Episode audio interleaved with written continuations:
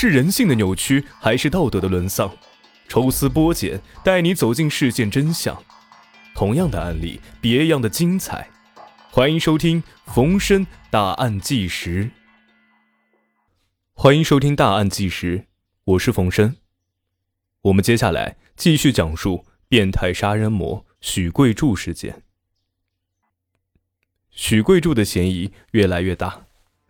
但他在民警的试探中软硬不吃，警方没有从他的口中得到有用的信息，只好从侧面对他的爱人做工作。许贵柱爱人交代的情况使办案民警的神经着实是兴奋了起来。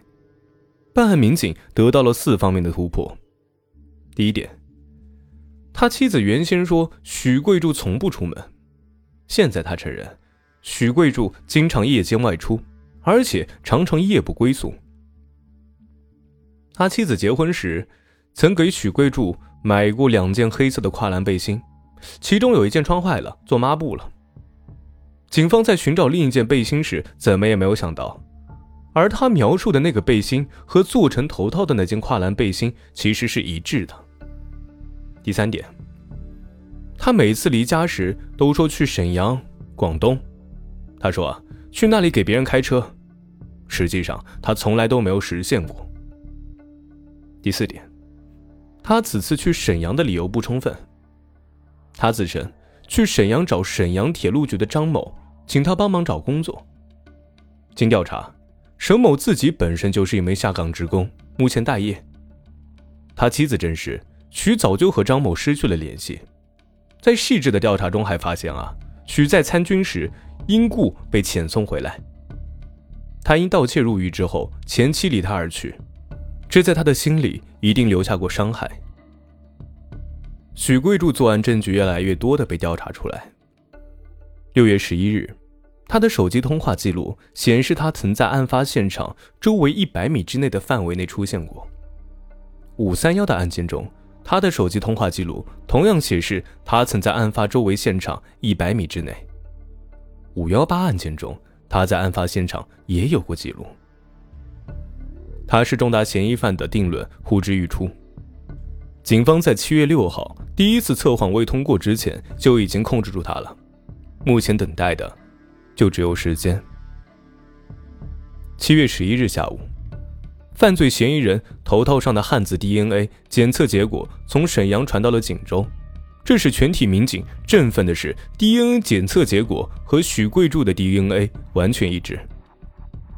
DNA 的结果下来之后啊，专案组马上安排审讯。从七月十一日晚至七月十五日晚，一连四天的审讯工作异常艰难。据了解，为防止发生意外，民警分成组，二十四小时看守许贵柱，审讯工作是断断续续中进行的。参与审讯的民警发现，许贵柱常常用沉默来回答办案人员提出的问题。锦州古塔公安分局的马建国局长这样细数做笔录的艰难：他变化无常，开始是编假话、编故事，不承认，草草承认，不说细节，说细节，不说物证，他用这些来抵挡询问。警方介绍，他对杀人的案子往往很痛快的承认，但对提及的性变态、变态狂等字眼非常反感。每当提到这些字眼时，他常用低头、皱眉、叹气等动作表示他的痛苦。七月十五日，民警终于触及到他的一些心迹。民警问：“啊现场就你一个人啊？”他说：“是。”有没有别人？没有。他突然说：“说我杀人行，监视我没有？我不是变态。”当民警问：“你这样做是为了什么？”他突然答道：“我就是看，就是观赏。”许贵柱对几件案子的交代还是很快的，但至于具体的作案动机，他还是守口如瓶。他在回答中似乎还有炫耀的意味。他被问急了的时候说：“你们谁也猜不着我是怎么想的。”据介绍啊，许贵柱是一个典型的双面人。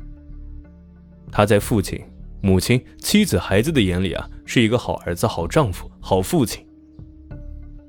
据办案民警介绍，他在外面表现的杀人不眨眼，而且有着很强的心理变态。但是他在家里却是另一个形象。他对他的老母亲最孝顺，几乎是百依百顺。他老母亲说什么，他都会去听去做，从不说违诱的话。他对他的妻子也相当的好，并且两个人相敬如宾。他对自己的两个孩子，包括与前妻生的十六岁的孩子，都是疼爱有加。他没有打过骂过他们，甚至从小到大没有谈过一个脑瓜包。平时不是买这就是买那。他的家里也显得很有文化，到处都贴着他手书的治家名言和美德警句。他本人还向民警交代啊。他虽然只念过七年书，但他会画山水画和油画。二零零三年十一月二十五日，许贵柱被锦州市中级人民法院判处死刑。